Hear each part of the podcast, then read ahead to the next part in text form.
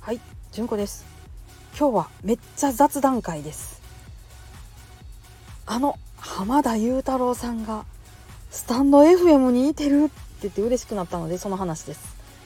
私すっごい好きなんですよ浜田雄太郎さん。2018年の R1 グランプリで優勝しはってからずっとすごい好きであの SNS とかでご自身が発信されてたりとかっていうのをもう見つけては喜んで全部片っ端からフォローしまくるみたいな感じであの細々とですが課金しない悪いファン,、ね、ファンなんですがあのずっと好きでいます。あの先日 YouTube 聞いてたらあ YouTube にねあのラジオをやってはるんですよ。もうずっと画面真っ暗いままであの携帯で撮ったなっていうのの出しみたいな感じなんですけどねいやそれで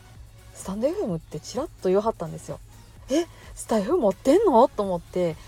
検索してみたらあるんですよ。もう嬉しくってもうフォローしてもう全部聞きました。最高です。浜田さんの何がいいって言ったらね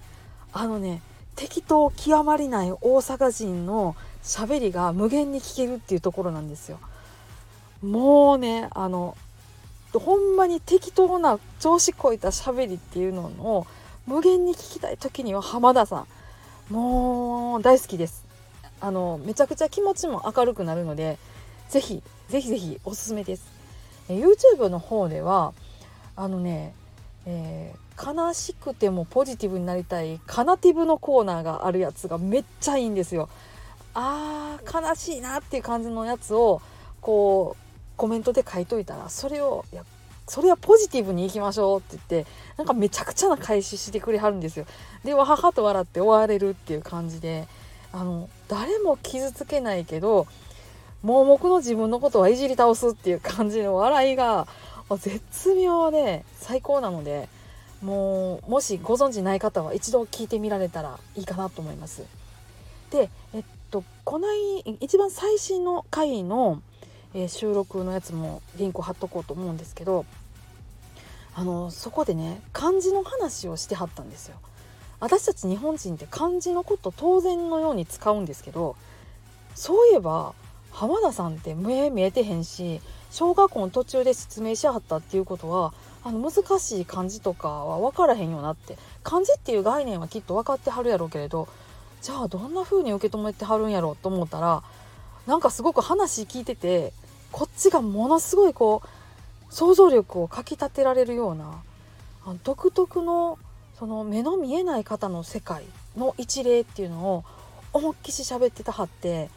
すっごい面白かったんですよ。これはなんかその芸人さんやとか芸人さんじゃないとかっていう話を超えてなんかもうただただ興味深いすごくねそのあの見えてない人の世界っていうのを描写するっていうのをなんか全然そのどういう風に違うのかすらも分からなかったっていうところを言語化されて